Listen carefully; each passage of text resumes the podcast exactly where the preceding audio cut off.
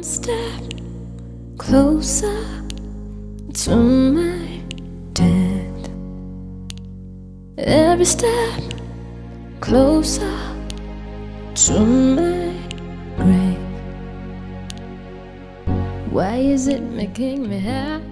我跟你说，我囤是有有原因的，我是一个囤二代。那既然大家都气氛都烘到这儿了，我真的什么都不买，好像也不合适。我觉得那一天囤货有一点亢奋。对，如果我们家有二百斤大米，我就知道这个是多了，我就要送出去一百斤。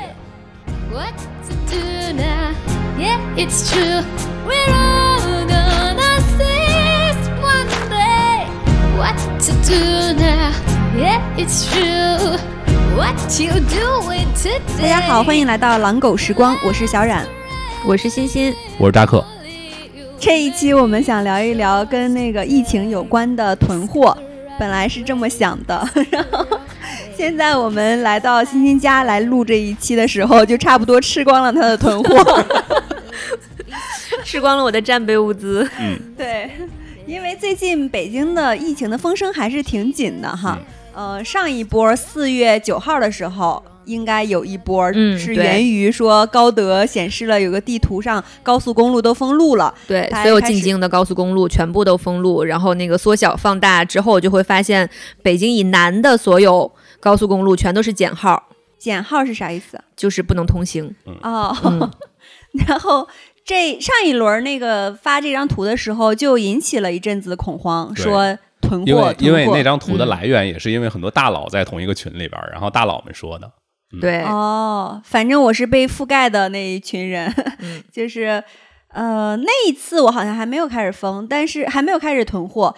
这一次是四月二十号左右吧，对，二十号左右。啊、又有一波，然后主要也是说，因为数据开始增长了，因为这一波也引起了一一一批风控区，啊、对中北京出现了中风险和高风险地区，至，今而且每天都还有在增加啊。对这个数字也还不少，所以这一波恐慌来的比上一波更凶猛一点。这一波的囤货感觉是覆盖到了更多的人。对嗯，上一波囤货就是有少数看到了那篇帖子，因为那篇帖子很快就被封掉了，而且当天晚上像还界面还是澎湃，还出来有一个官方辟谣，就是说这个。不是真正的道路交通管制，所以就很快那一波囤货热就已经淡去了。对这一波，尤其是有很多的连锁的事情会发生，因为赶上这个五一假期嘛，像 SKP、SPS 就是店庆这么重大的销售节日，他们也都要关门儿，然后所有的商场也都关门儿了。像三里屯儿，前两天我看一个照片，就完全没有人，包括现在北京说进出公共场所和公共交通都需要四十八小时核酸，然后餐馆不允许堂食，只允许外卖。呃、这一些措施都是原来没有过的。嗯，嗯，所以好像这一波非常非常的严重，就是现在都在说，本来病毒的传播没有让我恐慌，然后大家一箱一箱往家搬白菜的时候就格外恐恐慌。对，然后我们想聊起聊囤货的时候，我还在抖音上刷到一个视频，那个视频就是有一个人手里大包小包拎着一大堆东西，看向另外一个人手里什么都没有没有拿，互相朝对方看了一眼之后翻了个白眼，大概说了一个傻叉一类的话，就是囤货的觉得没囤货的是呃特别傻，傻所以我 所以我们是哪一种傻叉？我们是我们是互相看着都是吧？因为可以跟大家介绍一下，就是我们现在属于三个不太不太相同的状态。咱们仨相同过吗？都没相同过，每一期都不相同，对怎么做到一起的？我跟欣欣好像还类似一点，嗯，然后扎克就是典型的觉得一谈到囤货就非常的气愤和不理解，翻白眼，就是嗯他是觉得我们俩是傻子的那种类型。然后哦，我有说吗？我表现的这么明显吗？呃，所以我们也想聊一聊，就是反正这种疫情的状态下，大家的生活状态都是什么样子的？到底买没买东西，或者是买东西的时候有没有遇到一些困难？嗯，所以你囤了吗？嗯，看着我的眼睛，我呀，我是属于有一种仓鼠的基因，我觉得，因为我就是囤了。对说了半天，嗯这准备曲线救国。我跟你说，我囤是有有原因的，我是一个囤二代。我跟你说，哦快快快，我们想听囤二代的故事。嗯就是你知道我家在我小不是我小的时候，就是零七年那会儿，零七年其实没有任何大的灾难，或者是啊对，风调雨顺的那年，风调雨顺，就没有什么，也没有病毒嘛。嗯然后 SARS 也过去了很长嗯时间，就是在我们家出现了一个屋子，然后屋子里储备了一个粮盾。你们知道什么是粮盾吗？不不知道，粮盾就是你一个小孩儿，你爬进去你就自己爬不出来那种高度，然后它是一个圆柱体，然后里面就是可以，一般是用来放一些小麦啊，呃，北方我也没见过什么其他的主食啊，就是主要是放放小麦，然后它会放一些防潮、防霉、防虫的药剂吧，然后让这个小麦可以保存的时间更长一点。等一下，你家用防空洞。你家住多大房子？就是小镇青年，就是那个房子相对比较多一点，然后哦 就是那个印象给我很深刻。我觉得会会有一些原因，就是因为在零七年的时候，正好是我爸做一个大病手术的第二年，他相当于处于一个刚从生死线上回来。而且经济状况，因为花钱治病花了很多钱，所以他会对未来的一个身体状况还有呃经济状况，我觉得会有一些担心啊。虽然我现在问他，他不承认，但是当时整个家庭的气氛就是那样，就是我们要打起精神来生活这种感觉。所以当时弄这个粮盾是我爸一意孤行，非要弄的，因为我们家也不种地，然后也没有那个条件去把这个麦子磨成面粉，但是我爸硬要囤了一些小麦。对，小冉说的这个画面，真的，我现在我想我都想不出来，说实话所以。后后来的那些小麦去去哪了？我不知道，哦，也不敢问。我忘记了，因为那个时候我、我刚上大学，可能在家的时间也比较少。嗯嗯，我昨天为了录这期播客，我特意打电话问我爸，然后我爸说那是为了让大家吃上更好的全麦面粉。然后我爸是个很要面子的人，我就在想，那个时候流行吃全麦吗？他真的好，真的好要面子呀！好超前，人家超前的想法，早早早的开始吃全麦面包。对，我觉得就是就是我非常理解现在情绪，就是大家有的时候都非常焦虑，但其实很很难以启齿这件事情。对我，我觉得我就是这样，就是我非常的反感那些制造焦虑的人说：“哎呀，快来囤货吧！”我就觉得大家要理性，要相信政府，相信国家。但是看到那个超市里的东西，我就每天搬一点，每天搬一点，然后搬回家。现在我们家的冰箱已经满了。哦，我其实这也是，我是在那个四月九号那一轮，因为当天是一个周六，我早上去那个公司加班，跟我同事一起坐在那儿，我们就我我们两个正在就是各自忙各自工作的时候，突然就是公就是公司的群里边弹出了一个消息，就是说呃那个地图的事件。嗯，就是进出京的路都已经封掉了，所以大家开始要囤货了。然后我们的所在的一些群里面就就开始有有领导也会提醒我们说，你们不然就是大周末的，大家都出去买点东西呗，就是有备无患。然后当天叫我去加班的那个老板，其实也觉得，他就觉得我们俩沟通工作这件事情已经沟通的差不多了，剩下的那一点结尾的工作，我们可以各自先去超市买完东西，然后回到家，我我再发给他就好了，就不需要在线下对了。所以他当时就说呢，不然咱俩就都各自回家吧。但是因为我是一个非常非常非常不喜欢逛超市的人，因为我太不喜欢逛超市了。但是呢，又是觉得大家都在囤货，那我怎么办呢？我作为一个住在山区房的，山区房就是离山姆就一公里的，哦这 对个山区房山区房对。然后我就想着，那既然大家都气氛都烘到这儿了，我真的什么都不买，好像也不合适，所以我就当天大概在一点多的时候还能叫叫到山姆的送货的小哥，然后他要买到二百九十九就会免运费，所以我就努了努力，买了大概四五百块钱的东西，基本买的都是速冻的，什么煎饺啊、包子，然后还有鸡蛋，没有买米，因为我觉得我也自己也不做。所以就把我的冰箱的冷冻柜子填满了，然后当天晚上还买了那个汽，就是我爱喝的那个汽水儿，呃，像元气森林什么的，又买了，把我冰箱的冷藏填满了。大家不知道，就是现在此时此刻，我们就在欣儿的家里边录这期节目，然后他身后就是那个可怜的小冰箱。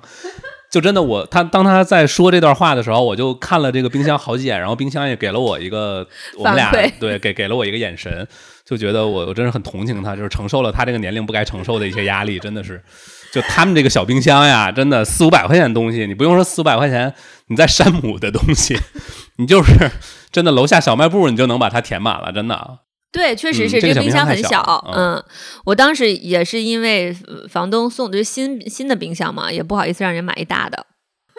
对，我现在忍不住看这个冰箱看了好几眼。你就说我说的对不对吧？对对对，然后关我一开始没有反应过来。然后关键就是这件事情之后呢，我觉得那一天囤货有一点亢奋，就是对，为什么呢？对，对，为什么呢？是因为我们我们组有一个有个同事，她是上海人，她当时其实本来是在北京出差，然后突然她老公就被封到家里了。然后呢，她就有一种要千里回去寻夫，不是，不是，不是，就是她，她觉得她不能让她老公自己在家，因为她老公自己在家的话没有生活自理能力，可能就需要她，她想回去陪她老公，而且她其实在北京的工作也结束了，所以呢，她赶快就打了个飞的回去了，结果就从那个时候一直被 封到了现现在 对，现在已经满月了，嗯。然后他当时回，因为他就会经常收到我们的关心，群里同事就会问他你怎么样了，今天有没有抢菜，然后你成为团长了没，然后你的小区志愿者工作怎么样？就在天天安慰他的情况下呢，我们就对这个囤货或者被隔离有一点点好奇，直到我们有了一个借口说啊，我们也可以囤货了，然后整个。就是那个那个群里边都被他说，你们一定要买这个买那个，千万不要买这个东西。调料千万别别忘了买，然后还提醒我们，比如说买一些卫生用品，比如说是纸巾，还有女生要卫生巾。他说这个东西你要是真隔离一个月你没有的话，太难受了。然后还提醒我们买一些呃买一些快手菜，例如说你每一天要开很多会的间隙，你有十分钟吃一个饭，你很难做一顿丰盛的午餐，所以你可以买一个。呃，很快十分钟就能下锅的，他提醒的很细，所以在他的指导下，还有一个他给我们发了丁香医生的一个全囤货的指南，焦虑就是这样。谁没看过丁香医生的全囤货指南呢？就感觉我 我发给你。对，就感觉那一天就大家都都已经讨论到那儿了，我什么都不买吧，就好像 没有过节。哎，我跟你说，还有有一种种经历，就是因为我在丰台区，咱们最嗯先封的不是朝阳区吗？对，哎，你知道朝阳区的人都在晒，说超市就是一抢而空，所有的那个东西都没有了。对，但是我咱们仨只有我在朝阳。哦，对，然后我打开我们家附近的那个东西，就是超市或者是外卖，全都有。我就想，那我得买一点。哦，就就是你们只要想囤，总有囤的理由。然后我就当时觉得特别兴奋，我就说，嗯，我们丰台区真是厉害。然后我就想说，他们一直在说的那个可乐。嗯啊，你刚才说卫生巾嘛，然后因为双十一，去年双十一买的，我觉得我能支撑到生孩子。然后 我当时还在想，不是说可以交换物资嘛？然后我想，我到时候拿卫生巾去跟我们小区的人去交换物资。但是我们小区好像是一个老旧社区，不知道我们小区的叔叔阿姨能不能用得上。就是我还在想这个，那我想我囤一些可乐吧。然后我们家原来有一些小罐儿的可乐，就是迷你罐，嗯嗯因为嗯其实我们喝可乐的概率非常小，或者平时不怎么喝。嗯但是我当时想啊、我要买两箱那个大桶的可乐，就是。然后我就激情下单，等到我该睡了，十二点了，然后那个外卖小哥还没有送来，但是他已经出发了。我就想，哎，我说咱们 我在想你放在门口吧。咱们现在录了十四分钟了，就是我听到听到的二位全部都是咱们的主题是囤货，OK。然后呢，虽然你们也囤了，但是我听了半天就是激情犯罪，就是能不能说点理智的？就是我们就想说这个，我们俩当时对囤货就像过节一样，哦，可算过节了，可算我们有理由下单了，就是这种感觉。但是囤货当时对我来讲，确实是，就女生可能天生喜欢买东西，但是缺少一个理由。就比如说我买很多东西是是需要一个理由的，不然我就会觉得自己不理智。哎，刚好有一个理由是疫情来了，你需要囤货，万一被封在家里呢太好了。说完这个之后，我反倒觉得，就是我听了二位的陈陈述，就鄙视我们有了理由了不是不是不是，我是对囤货这件事突然没有那么鄙视了。啊？为什么？就是这个是，如果是在你们的基因里边，你们也控制不了，哎，突然就觉得可以原谅了。从商业的角度上来说，双十一已经没落了，然后啊，直播呢也已经把各个商家的血抽的差不多，所以大家搞不太动了。第三波就是疫情，第三波是疫情，所以上一次四月九号那个把地图跟把地图放出来，就是那个减号那一波，可能就是某一个商家。电商。对，电商电商所为。嗯，但是我觉得没有引起这个就是效果的原因，就是因为像我这种人，他没有看懂那张图。什么是减号？就是就是，我觉得是在这个囤东西的过程中呢，我需要先腾出空间来，然后我就把冰箱给打开清理了一下，因为我不太在家做饭嘛，然后我就腾出了一些二零年囤的东西。如果大家有印象，就知道二零年是疫情刚爆发的时候。但是你那时候是因为疫情囤的吗？当然了，但是我我记得我当时二零年的时候，我刚就是回的包头，二十三号武汉封城，然后等我回到北京的时候，其实是二月三号，那个时候我们是不需要上到公司上班，就居家办公。我那个时候并没有想过要给家里囤货。我想的是什么呢？就是每一天晚上十一点五十九分的时候，就打开盒马。当时我住的是河区房，就是打开盒马，你对非常与时俱进，因为河马现在不行了，你就换成了更有价值的山区房。对我当时就打开河马，因为十一点五十九的时候，你就要想好我要买什么，我又不能提前把它放到购物车，因为放到购物车就没有了，就是不能提前放，零点它清空。我就想好买什么，一到零点那个时间，速速下单，然后三十秒之内你就要把它付款完成。如果这个这个不行，你就要想我的 Plan B 是什么。如果小白菜没有了，我要要不要买油菜？要油菜没有了，要不买蒿子杆儿？就是你必须把这个事情想得非常清楚，然后一分钟内完成操作下单，你才有可能第二天拿到菜。哇，真的，一你们有没有发现，就一一提囤货买东西，就是你们的口齿就突然变得清晰了许多，就简青老师很欣慰。刚才那些没有一个嗯啊这些没有用的词，语流极其顺畅。就是疫情当时买东西这个事情，就是二零年跟现在氛围有一点点不一样。就是那个时候我们还在囤那种消毒物资，嗯，对就，是你们还有印象吗？其实最开始我们非常谨慎，我们还我我记得我在家每一天都会拿那个酒精滴露、啊消毒液什么的，把那个开关擦一下，然后地面擦一下，然后门把手擦一下。就是我当时买了一箱滴露，到现在三年了，用了两瓶，就是那个时候 擦开关用掉的。喜闻乐见，对，然后我当时就积累下来一个对现在来说非常重要的人生经验，就是其实，在疫情的时候，你家旁边的超市会比这个网络购物会更方便，对，因为嗯家场旁边的超市它是定期补货的。对对社区超市，对，当时呢，我们买那一箱那个滴露，其实是非常紧俏的物资，就是你在网上根本买不到，就是断货的。嗯然后我们当时去超市去了好几次，都没有货，都被抢空了。然后我们就跟那个补货的大姐，呃，就是唠嗑拉近乎。然后大姐就会说：“哎，你几点来？这个超市是几点上货？”就会抢到了一箱那个滴露，所以现在呢，我就开始已经有意识的跟我们门口的那个店老板开始加微信。现在我我身后有一只小狗，它在刨坑。我跟你说，从动物学基因上来说，刨坑是一种囤食的准备。恐怕这个成功的。花了二十分钟的时间给这个小狗聊焦虑了。但是我给它都是囤好了的，就是在第一波开始有要囤货的时候，我第一想到的是先把狗粮买了，买了一个半年的狗粮。哇，真的，我现在买的狗粮还没有发货，因为那个狗粮在上海。对我也有有一家，就是我给他买狗粮的那个已经就早早早就到了，但是给他买零食的那一家在上海一直没有发货。哦，对我我真的是太着急了，然后我就非常生气的就问那个店家：“狗粮不发货，你要饿死狗吗？” 就是一个母亲的焦虑。哎，你们刚才因为狗刨坑忽略我重要的生存技能，就是一定要去家门口小店老板的微信。啊，终于回来了这个话题。就我我是想说，是应该是二零年吧，北京新发地的疫情，那是二零年的上半年吧。你想，嗯新发地对北京多重要？但是那个时候都没有现在的人囤货囤得多。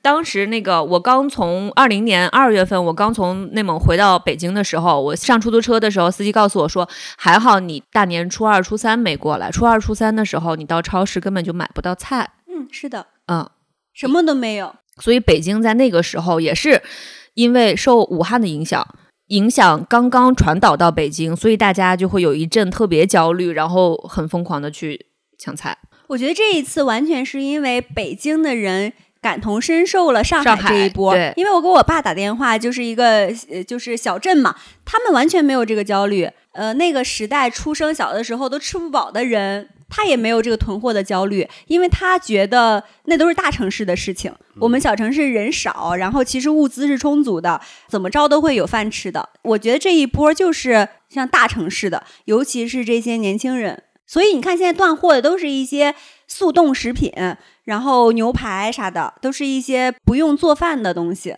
今天中午我们本来是要吃牛排的，没有吃上，就是因为山姆对，山姆的爱吃牛排排的扎克已经很久没有吃到过牛排了。对那个牛排锅都买了好长时间，就一直没等到牛排。新发地疫情的时候，那段时间我自己在北京，我每天就非常从容的带上我的小区出入证，哦，对，还有小区出入证这个东西。对，走到门口小区门口的小超市里边，琳琅满目的食物，嗯随意挑选，每天都吃最新鲜的。我是打小时候就没有对囤货这个事情抱有任何的执念，或者说是所有人都囤货不会引起我的焦虑。你不怕饿着吗？因为大多数人囤，他真的是无脑囤。就是我一直有一个信念，就是你如果是平常我就这样生活，比如说我平常我我就习惯我家里边冰箱都是满的，或者我平常我就买酱油，我就一下子买二十种不一样的。我到了特殊时期，我依然保持我的冰箱是满的，保持我家里边有二十瓶二十种不同的酱油，就这个没毛病。但是因为疫情，或者因为身边的人都去抢、都去囤，而打乱了我的生活节奏，并且这个行为会进一步的像涟漪一样影响到其他的人的消费行为，到最后影响到整个市场的供需关系。但是，比如说像我当时二零年初刚回北京的时候，就是当天晚上你零点到零点零一，就这一分钟，全部青菜就没有了，就是真真实实的没有了。那个时候没有囤菜一说。呃因为青菜也不敢囤嘛，也怕它坏，就是只有抢菜一说，就是要保证第二天中午我要吃面条的时候，不能里边没有菜。但是真实的情况就是，你如果拉着小车去超市，有各种蔬菜，哦它只是每日优先跟盒马上没有，因为当时在疫情二零年，整个疫情可能封了有大半年吧，小半年，嗯，去超市都是有菜的。对，因为我一直没有去超市。对对就是我嗯们可能习惯了网购。网购，嗯，嗯所以包括新发地的那个疫情，首先新发地疫情当时对我好像没有什么影响，所以我当时好像也没有感受到菜买不到的这个问题，因为只要正常上下班，我就可以正常在公司吃吃外卖。对我们，我们刚才聊到，就是说刚才买东西的时候，就聊到了一个困境，就是我们根本不需要，根本不知道自己需要囤多少东西在家里。对，就比如说 囤菜的时候，当时我的那个就上海的那个同事，因为关系跟我很好，他会提醒我说：“你们家有没有酱油？”就他还会提醒我买一些速冻的东西，因为知道我也其他的米和面我也不会单独把它做出来。对，就是我这次在那个抢东西的时候，因为看了丁香医生的清单，所以从米面粮油开始囤。然后在买米的时候，我我平时知道我一顿吃几个塑料外卖碗的米饭。但是呢，这个外卖碗它这一碗米饭是有多少克的米做成的，我是没有概念的。所以你要让我囤，我现在买五千克的米、十千克的米，我能吃多久？完全没有概念。哎，但我问一下，你家里边的米饭，就是你家吃米吃米饭的频率是都是什么？Never，我也是别囤了。人上面都写了。你看，你看，就是这种，我已经不考虑我的需我的需求了，我考虑的是别人，一个是别人囤不囤、买不买，一个是清单上有没有列出来，然后我就去买。不不，你不能这样想，就是你不能按你正常的生活状态去想。因为我不吃米饭，是因为我外卖点得到米饭，以及我门口能买得到馒头。因为我山东人，我爱吃馒头。但是如果你封在家里头，做米饭的难度可要比做馒头的难度小很多，所以我就要囤一些米饭，应对我出不了门、叫不了外卖的情况呀。而且我为了吃米饭，我还囤了咖喱酱。小冉说的这个，我觉得非常有道理。但是我当时买的时候，我就完全没有囤米，因为我就是北方人，我不喜欢吃米。但是我没有想过，如果我真的被封到家里，我该怎么应对？米是作为你的替代商品。我买了一堆面条，哦，我也买了 面条。对我我还是没有买米，就是买了面条和和那个包子。我买了速冻披萨，对，因为买了过多的东西，我这两天不得不开始吃自己囤的东西。我发现那个披萨根本不好吃，不是你你们家里边都有地儿放吗？就是扔掉那些过期食品之后还可以。我跟你说，我非常理性，因为我现在囤的每样东西呢都是小试一下。你比如说那个披萨呢，我就是买了一个三包，就是每一包都是一个像一个 pad 那么大小，就是非常小，我不知道它是几寸啊。然后就是先试一下，因为我知道现在情况还没有紧急到那个程度，然后我先试一下哪个好吃，我就再多囤一点那个。我们在这聊刚才这些 缺乏生活常识的 现象之后呢，我我们决定给大家来一些实用的技巧，就是给大家提供一些常识。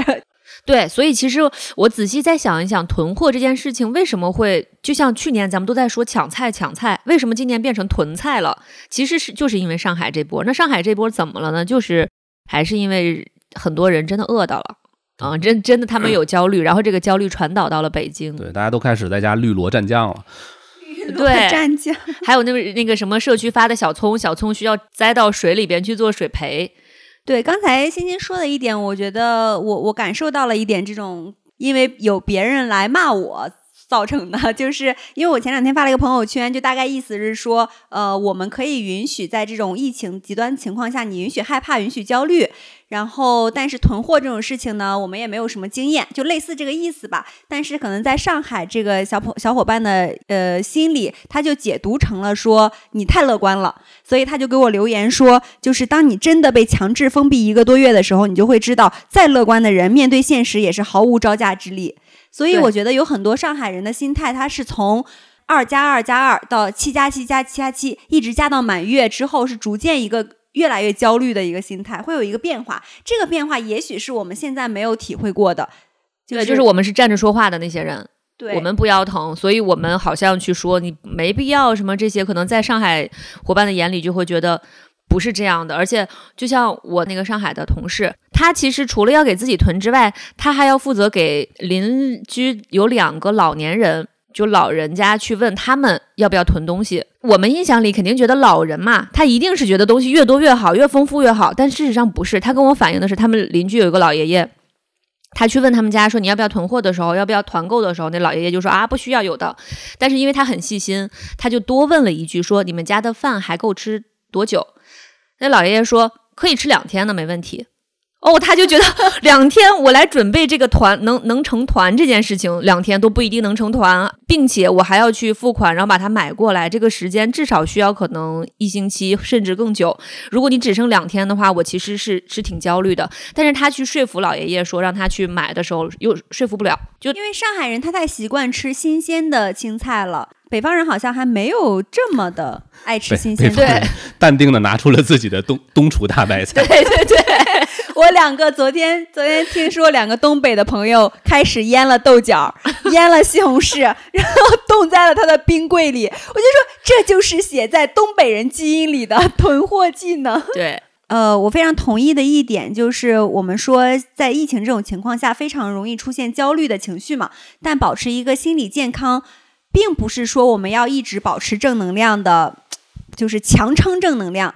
我可以理解扎克他非常的有底气和有信心，这种是非常非常好的。但是如果你现在是有点害怕、有点焦虑的，你被这种跟风式囤货这种传染了。呃，也可以适当的缓解一下。首先，你是允许这种情，允许自己焦虑情绪存在的。然后这个时候，除了买东西，还有另外一个非常重要的解决办法或更好的解决办法，就是说你找到一个你比较聊得来的小群体，或跟你情况比较像的小群体，或者跟你三观比较一一致的小群体。开一个播客，对对对，你可以开一个播客，或者是在群里经常聊一聊你们现在遇到各自的问题，或者是你们现在做的准备，或者是说说一下你现在的焦虑，都可以，都可以非常好的去缓解一下你这种紧张，因为你这个时候就知道你不是一个人，你不是只有一个人将要去面对这种可怕的情况，也许这些可怕是你臆想出来的，这会让你心情好很多。所以我们可以允许自己害怕，才能腾出一些精力来去解决这些问题。其实，关于这个因为焦虑产生的这个一些疯狂的抢购或者囤货的这个情绪，肯定不可能是只在我们中国人的这个群体里边。其实，在二零二零年初的时候，新冠疫情刚刚传导到欧美和日本的时候，很多地区都发生了这个抢购的这个热潮。其中就是在三月份，呃，加州刚发现疫情的时候，加州的一个市就有很多顾客因为疯狂抢购卫生纸，然后在超市大打出手，然后直到警察去了以后才平息。然后还有就是大概在三月下旬的时候，其实也有芝加哥附近的一个小城市，也是接到九九幺幺的那个接警电话，然后很多人在超市争抢卫生纸打架。然后九幺幺出警，然后美国各大城市很多超市里的卫生纸都被抢购一空，包括日本也出现了这样的一个情况。嗯也就是说，其实，在焦虑下，在大家面临未知的这个情况下，我出去抢点什么东西回来，好像是人类的一个 共识，就大家总总得需要我抢点什么，囤点什么，好像我这个时候我必须做点什么。对它其实后面有一些呃可能的心理学依据，尤其像疫情这种情况，像。刚才其实也提到了，说我们不光是疫情情况下，原来有一些灾难的时候，比如说飓风，比如说暴雪，他们也会出现抢购卫生纸的情况，是因为当这些情况出现的时候，好像生活就失控了。所以对有一个人的基本需求就是需要对自己的生活有掌控感。那买卫生纸就是一个成本非常低、门槛非常低，让你觉得对生活有掌控感的行为，所以会出现说啊，那我买一点儿。就是当时买这些卫生纸的，一般都是主妇嘛，主妇一般会承担起照顾家庭成员的责任。那买卫生纸就是每个人都会用得到，而且又能放很久，而且卫生纸象征着就是一种正常、稳定、干净、整洁的家庭生活。所以你当买到卫生纸的时候，你好像就胜任了主妇的责任，所以它也能满足说你胜任家庭职责这个心理需求。而且就是像你刚才说，其实最开始可能有人真的缺卫生纸，但是很容易引起一个跟风抢购的行为，就是大家都有羊群效应。这个时候呢，除了是说你买我也买点儿，这个东西很便宜之外，也有一种是说我买了这个东西，好像就跟大家一样了，跟大家在一起的这种归属感。所以这三种心理行为都会让大家在出现一些失控的情况的时候，先去抢卫生纸。他当时描述了，就是有一个呃文章里描述了一个画面，就是你会发现超市里的这个卫生纸上印的都是那种云朵、白色、软绵绵、蓬松松的画面，哦，缓解焦虑的对，这会让你非嗯常有安心感。哎，那我问一下，为什么这个抢卫生纸的现象在中国没有出现？中国的卫生纸包装不够好吧？不知道为什么但是我觉得跟双双十一是不是有关系？就是每一个直播，每一个购物节，大家都会买卫生纸。那美国有黑五啊，哦，不知道哎，这是个好问题。就是如果说是双十一的话，我其实，在双十一囤的最多的可能是家庭的清洁用品。我刚刚有双十一的时候，呃，我闺蜜告诉我，比如说有有三有三个是值得抢的东西，他发我链接告诉我在什么时间点要完成什么抢购。结果当时因为我会错了意，我以他的意思是说三选一，我去抢一个够一年。但是当时呢，我 都是洗手液是吗？对当当时完成了一选一一抢三，都是囤三年。都是 囤了三年洗衣液，嗯，囤了三年的。对，就是我就想想到之前抢购或者囤货会抢这种消耗品，并且是清洁用品，企业没想到自己跑赢了通货膨胀。对，但是没有想过抢卫生纸。嗯，嗯真的是哎。但我们家的卫生纸好像没有断过，嗯，那不能断，那是不能断的。就是它始终处在这个丰盈的状态。对，我我扎克不懂是不是？你们家谁买卫生纸我纸？是几乎不囤任何东西的人，因为我是正好相反。你们可能在缺缺东西的时候，你们会焦虑；我是东西多了之后就会焦虑。哦，比如说今儿说的洗衣液，如果那个洗衣液，我看到我们家的洗衣液完全这一次买双十一买的洗衣液可以用到两年之后的双十一，我这两年都看到这个洗衣液，我就会焦虑。但是关键就是我当那些洗衣液来的时候，我甚至不知道它能支撑我用三年。但是因为它刚刚来的时候，我就感觉洗衣液很多嘛，我随便我隔两天我就可以洗一波衣服的时候，我突然等我洗了差不多有两个月，我发现哎，我都这样的洗衣频率了，竟然才消耗了这么点儿。我的衣服都洗坏了，我当时还没有洗完。就跟小望吗？不是，我没有绝望，就是我现在想想到了小冉，刚才有有聊到说他不知道，呃，大米要能吃多久。对我当时也不知道洗衣液一各位听友们，就大家一定要，你的独立思考来自于哪里呢？就来自于你对生生活的细致入微的感知。来自常识。来自常识，对我们没有生活常识。对，如果我们家有二百斤大米，我就知道这个是多了，我就要送出去一百斤。二百斤大米能吃多久对呢？对，我也想问，你不要在这儿假装理性，你现在说一说 二百斤大米能吃多久？这么说吧，我们家我们家天天做米饭，哦，二百斤大米够我们家使劲吃吃一年。你家几口人啊？你就算四张吃饭的嘴巴，那就是得使劲吃，就是一人一年需要吃二十五斤大米。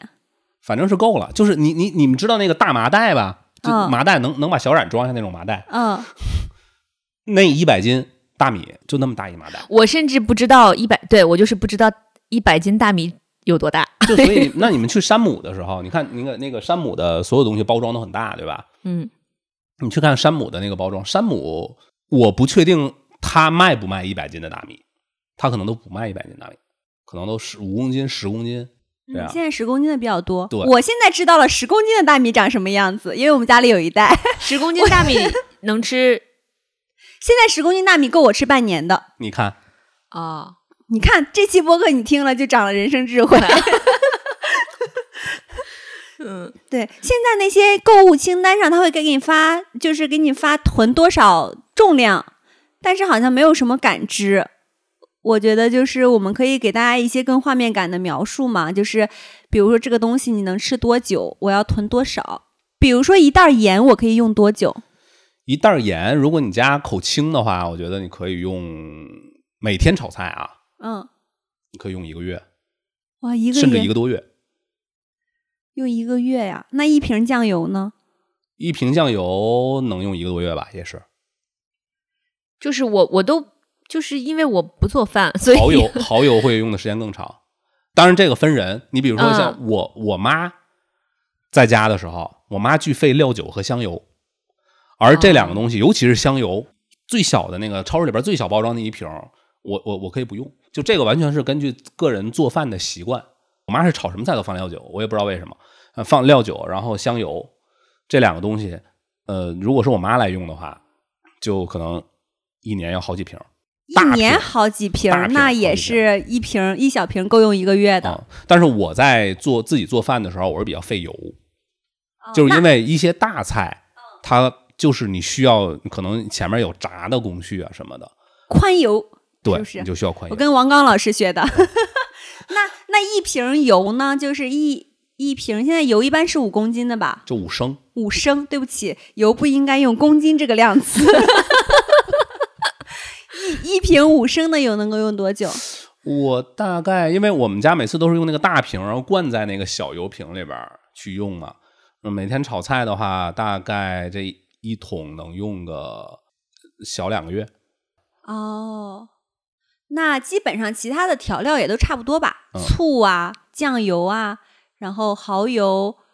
对，因为我做饭的，因为我不太做饭，所以我没有办法按我做饭的习惯，我只能按清单上的调料来这个这个每个人做饭的习惯对这个物资的需求的量的需求影响太大了。哦，但我听下来基本上是说，如果你可以检查一下你现在有的调料的生产日期，如果是过期了就扔掉，然后如果是没有过期，也就是大概的量，就是你要现在买各买一瓶儿就能够用一个多月。对，在此友情提示，在听节目的各位，你们知道蚝油是要放在冰箱里的吧？为什么？因为蚝油如果放在常温里，它会变质，它会发霉，而你并不知道，你看不出来它里边发霉了。它一定要放在冰箱冷藏里。我现在下巴已经惊掉了。就是刚才扎克很显然的是觉得我们两个不做饭的人一定不知道这个常识，哎，面粉呢？面粉要放冰箱吗？面粉不用啊，但是面粉如果放到冷冻里，它的保质期会更长，还有米也是。一切放到冷冻里，保质期都会更长。对，就就是米，如果买那个，就是因为我为什么会有这个，就是知道这个知识，就是因为我平常不做饭，然后我又很难买到特别小包的米。我妈告诉我一个点，就是说你就单独拿出来一小包放到外头，剩下的直接放到你的冷冻里。不是你在超市里买散米啊？散米散米更不要买，你根本不知道它哪天生产的，你用着用着就忘了。我这次清理的时候，我就清理出来一些用保鲜袋包着的小米。你们就是饿的不够，所以还在乎米的保质期，真的。我妈跟我说的，就是 两个巨婴在这个时候还要说，我妈跟我说，哎我我其实跟我爸妈打电话的频率还蛮少的，但是当我非常友好的跟我妈打电话，一般出现了两种情况，一种是刚刚说我在清理物资的时候，我跟我妈打电话说，哎，这个能放多久？第二种就是 在做饭的时候，我问我妈要先放什么东西，后放什么东西，然后我就会非常亲切的给我妈打一个电话，然后问一下。在场唯一的一个爸爸，是不是觉得带两个不争气的女儿？其实这个时候你发个微信就行，犯不上打电话。但其实，如果像扎克说的这个点的话，确实他不是对所有人都适用的。对，但是对于我们这种不做饭，就是做饭的人，一般一定会像扎克这样，他知道这个东西大概以他们家呃以他们家的用量会用多久。但对于我们这种不做饭的人，确实不知道。那在确实那我要贡献一个生活常识，我前两嗯天刚看到的，就是有一些水果是不能放在冰箱的，啊，对，是的，比如说香蕉、嗯芒果。对，嗯香蕉放冰箱会变黑。就是热带哦水果都不能放冷的地儿。哦，嗯原来我又是最后一个知道的。啊，好吧，嗯那我就觉得大家在买东西之前，呃，或者说在因为一些特别的原因在囤物资，尤其是食物之前，就是大家想一想，你是为了缓解自己内心的焦虑而去做这个事儿，还是我真的需要去做这个事儿？哦，我这一次囤货，因为就像小冉刚才的那些灵魂你是为了满足自己的购物欲，对我是什么呢？就是我发现，哎，刚好我有一个时，我有一个契机可以把我们家冰箱填满。我会认真计算这一袋儿里边有多少个煎饺。那我算一算，如果我一周吃三顿煎饺的话，那我可以吃几天？然后我这就是我会认真的去数，我大概要囤多少东西。如果这个袋儿里边的东西太，就是它那个包装太多，导致这个能吃的东西太少，根本就支持不够我真的被关一个月的话，那可能我要换一个别的包装。就是我那一次囤，我是认真的思考过这个问题的，但是我完全没有想过我要买调料，因为我觉得我不会去做这个菜。吃速冻水饺不要酱油也是可以的。但是酱油还好，我们家有，而且有生抽有老我抽。吃速冻水饺都从来不用酱油。所以扎克最焦虑的是，现在小扎停课了。对 对，他停课那个消息是我有一天就是满怀期待的扒开眼睛，然后准备早上送他上学的时候，看到手机里边早上六点多，他们班主任发了一条消息，说紧急停课。但关键就是扎克在我们有我们之前做过一个人生选择题，就是在纸上要写出你很多的跟你的一起的这个朋友也好、爱人也好、什么父母也好这些身份，然后要一个一个划去。你认为自己最后会保留哪一种身份的时候，扎克保留的是爸爸的身份。就是呀，他作为这样一个爸爸，依然希望这样一个爸爸依然希望不要停课，对，依然希望把孩子送去幼儿园、送去小学。在在此恳求 恳求你相信的政府学。校，对，恳求我相信的政府不要，就是把停课作为疫情的最后一个选择。或者是停课，然后允许开一些辅导班儿也行。啊，对，嗯，就是每个人他有自己焦虑的事情是不一样的哈。对，但是如果你像我这种焦虑，呃，嗯，每一次我我为了害我因为害怕健身房关了，我就会最近更高频的去健身。嗯、但但是这样的话，其实我不会影响到别人。但是如果你疯狂囤物资这件事情，你会影响到别人的心理的。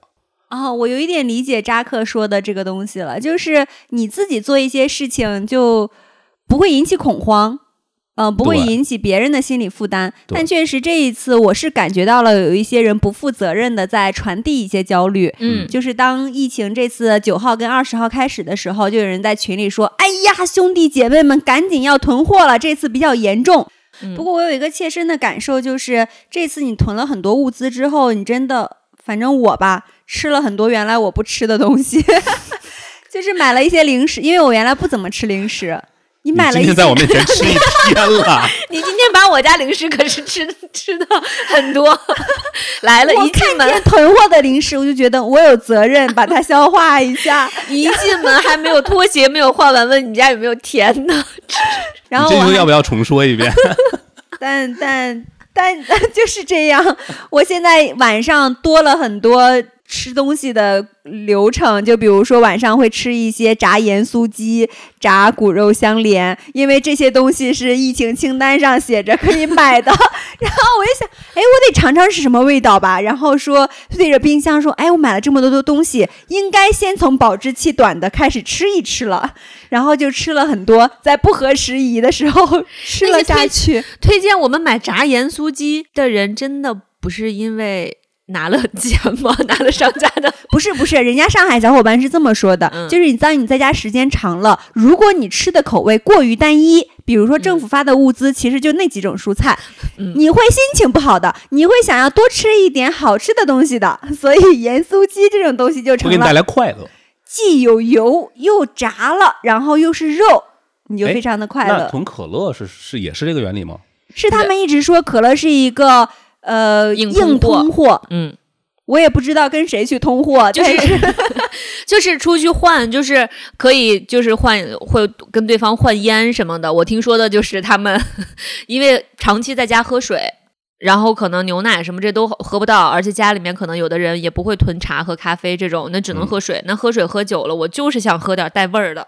导致我现在每天喝可乐。我们那个上海那个同事还跟我说，政府发的那个菜嘛，不能发那种绿叶菜，绿叶菜其实保鲜期就比较短，所以经常发的都是花菜，所以他现在 只要看到花菜他就够了。但是他他可以证明说，如果我们真的要囤蔬菜的时候，当你心里还是慌慌的，就是自己被居家隔离了、喜提十四加七的时候，你可以买的菜是花菜、土豆这些还是可以放得住的。但要如果你有幸在被居家隔离前，然后买到一些菜的话，可以买一些绿叶菜，那也只能是一两天内就得吃完。然后有一些具体的 保存指南，大家可以从小红书或网上去学习一下。嗯确实保存还是挺有技巧的。我这两天新学了一个技巧，就是。呃，我在小红书上看到很多居家博主，就是用罐子去囤那种豆子啊，或者是米，或者是面条，你们看过吗？没有，就是看起来非常好看，码的整整齐齐、透明的五颜六色的豆子，就就是那种那个玻璃饭盒是吗？玻璃饭盒。嗯但这个东西非常不实用，因为你的冰箱太小了，你不能放在冰箱。但是你放在外面，它非常容易发霉和生虫子。这个行为就属于我们上一期说的那种完美但不完整。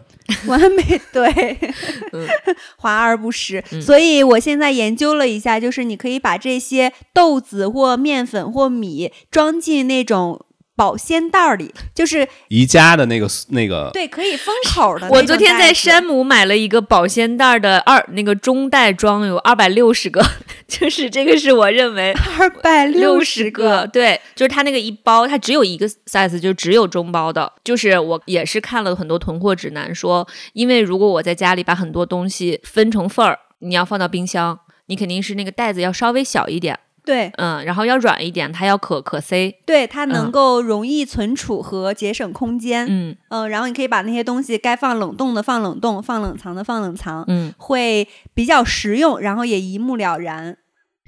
那我们聊了很多抢东西的 经历哈，那不如我们来就来一人推荐一下觉得值得推荐的东西吧。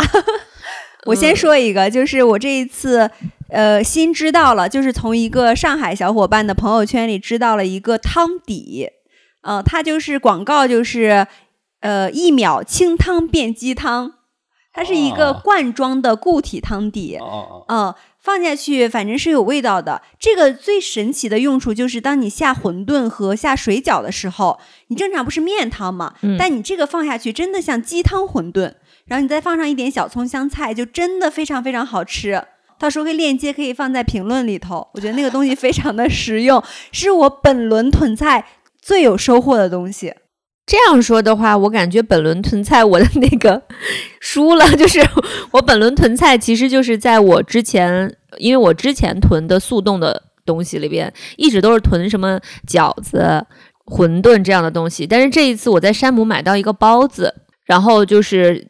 呃，水沸腾了之后上锅蒸四分钟，然后我就是有一天在跟我上海朋友打电话的时候，我们俩打了两个小时，我竟然在他滔滔不绝的时候，我突然顿了一下，我说：“这个包子好好吃，就是能让我有一一激灵说这个东西好好吃。嗯，它是山姆的一个一个肉馅儿的一个大包子，我我稍后找一找它，它是嗯，它的封是面排到嗯推荐了山放在肉馅儿大包子，嗯，哎，在那个大厨推荐之前，我再推荐一个速冻食品，就是都乐的玉米。那个真空包装的那个，对，就是不要买那个花的玉米，就是买那个甜的水果玉米，黄色的，非常好吃。黑的呢？黑的我没吃过，但是我喜欢吃更像水果，不像更像粮食的。啊，嗯，那个黑的我一猜就更像粮食一点。嗯嗯嗯，嗯，就是那个黄色的玉米非常好吃。哦，我还买了那个，我还有还有一个有一个不，它不是避坑吧？我在山姆买到一个那个重庆小面，它那份儿太大了，就是它绝对不是一个女生一一顿饭的食量，但是它很好吃，确实很好吃，就是一个避坑指南吧。如果你们家刚好是两个人的话，还是可以吃的。山姆东西都很大份。嗯，对，就请大厨推荐吧。哦，其实我推荐的东西特别简单，但是很真的很可能就是除了喜欢吃这个东西的人之外，可能大家不会囤，就是牛排。啊，牛排！哎，我这个真的要请教一下，因为大家都说政府会发猪肉的，嗯会让你吃够，但是牛排这个东西肯定不会发嘛，呃，就是你如果会做，其实做牛排超级简单嘛。就煎一下嘛。对，但是我不知道怎么选牛排。呃，你就找到固定的靠谱的店就好了。我给大家推荐就是你去那个抖音上搜一个叫“彪哥厨房”的店，他是你们内蒙的呼市的一家牛排店的老板。然后他每天晚上都会在抖音上直播卖牛排，就他牛排真的是非常非常专业，肉非常好的。然后就是牛排分这么几种嘛，就是、呃呃，基本上就是你咱们在网上能买到的就两种，一个就是那种所谓叫整切调和牛排，就整切牛排，嗯和原切牛排。嗯，那整切跟原切的区别就在于，整切是腌过的，原切是没腌过的。啊，就整块牛肉，不是那种拼接的对，不是那种合成肉。只要不买合成肉，我觉得整切跟原切的都好看你的口味。但是整切的肯定是要便宜一些啊、我是不不我是不吃整切的的，它那个腌的味道就就我我是不太喜欢的。但是如果你有这个手艺，有这个爱好的话，你可以试着囤一些牛排。那首先你冻在家里边那一片儿一片儿的，冰箱第一冰箱不占地儿，第二一块儿就是你一餐的量。嗯，很重要。对，嗯第三极其好做，对，只要有个黄油就可以。黄油、大蒜、迷迭香迷迭香可以不要，啊，就是啊好吧这个东西 没有听说过。对，你可以种一盆儿，在家里边迷迭香可以种一盆儿，夏天还可以熏蚊子。然后你煎牛排的时候，你就用用剪子剪下来一针儿，哦，嗯我网上十块钱一盆儿，哇，还算个盆栽。这个这么高级的香料，只要十块钱一盆只要十元，买不了吃亏，买不了上当。哦买，还是个盆栽。可以囤起来。对对对，嗯，我觉得这个就是嗯牛排真的是个好东西。这个而且是我真正在就是零二年新发地疫情的时候，我是开始囤的，呃就从那儿之后开始家里边长期有牛排，也是因为喜欢吃，也是因为有这个东西在冰箱里，我不焦虑。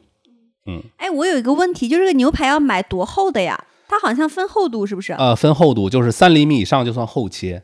厚切在烹饪的时候会会会稍微难一点儿，您对那个火候的掌握可能要更精准一些。呃，你买这个一点五到两厘米的就很好吃了。哦，就是煎的时候可能翻一下、翻两下就好了。呃，对，哦，明白。它其实对于肉质啊、品质没有什么太大的区别。有牛排吃的就是肉，那厚度呢？厚度当然是厚切的，就会你们嗯就是你们在咱们那位同学家吃的那个应该就是很厚的吧？对，很啊，厚。它那个就要用低温慢煮。但是这个说了就深了，就是厚厚的，总而言之就是烹饪的时候会比较麻烦，你光煎是不行了。我做过最厚的五厘米的，五厘米的一块剔骨，先煎，然后再烤，进烤箱。嗯、但是三厘米以下的用煎锅煎都是没有问题的哦、啊、如果你想让它快速的生成梅拉德反应，请家里边再备一个喷枪。